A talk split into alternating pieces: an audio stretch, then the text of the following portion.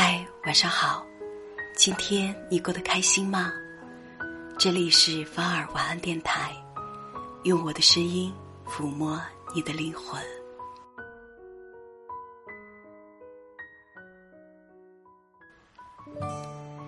真正适合你的人是什么样的？说到缘，它究竟是个什么东西？我个人认为是一种能量上的相互吸引。生活中，你一定遇到过某些人，是你第一次见面就会心生欢喜的；也会遇到一些人，是接触了一两次后觉得不投缘的。这都跟彼此的能量场有关。与自己习性相近、三观相同的人，总是很容易能够走到一起，因为各自带有的能量场是可以相融的。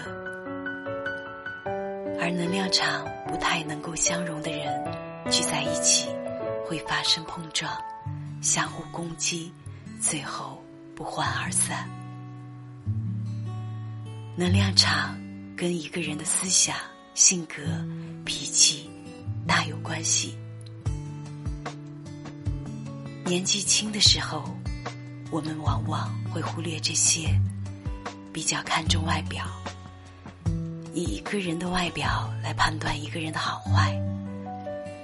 如果是以前，我会认为相似的两个人会有更多共同语言，在一起会更 happy，而现在。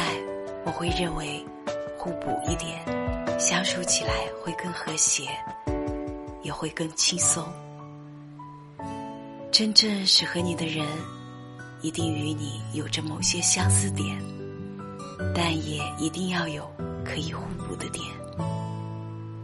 比如，你们可以在三观上相似，有着相同的价值观，但在脾气性格上最好是互补的。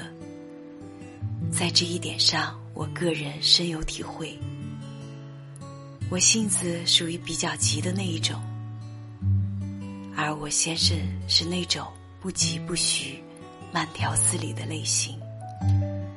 有时候情绪上来了，他会关切的安慰我，我立马就能转阴为晴。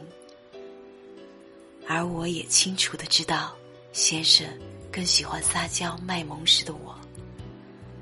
所以在他面前，我也会像个孩子似的，撅起小嘴，勾着他的手不放，以此来作为一种表达。很少想过这个人到底适合不适合自己。我曾经有些感情用事，做什么全凭感觉，以至于在感情里变得很迷茫。因为我不知道自己想找什么样的人，什么样的人适合自己。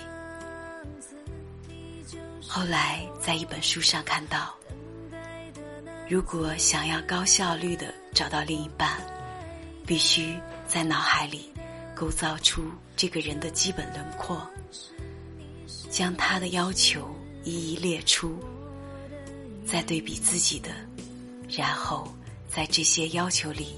进行取舍，比如你希望找一个英俊潇洒的，就别指望他太会赚钱还不花心；你希望找一个忠厚老实的，就别指望他情商很高，懂得浪漫；你希望找一个有能力的，就别指望他处处以你脾气很好。总之，要求列出来以后，你会发现，十全十美真的很难。记得有人问过我，两个人在一起，相似好还是相补好？我觉得互补就是，没有任何一方争着要赢，都心甘情愿为对方变得柔软。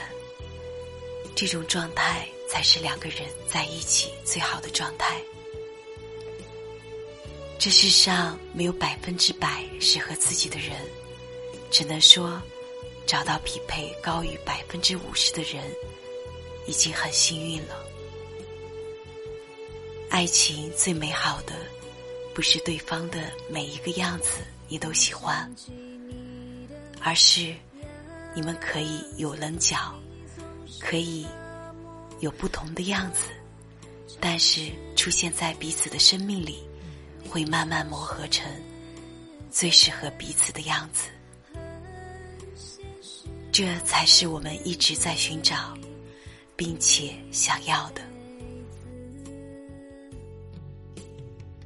我想起你的样子，你就是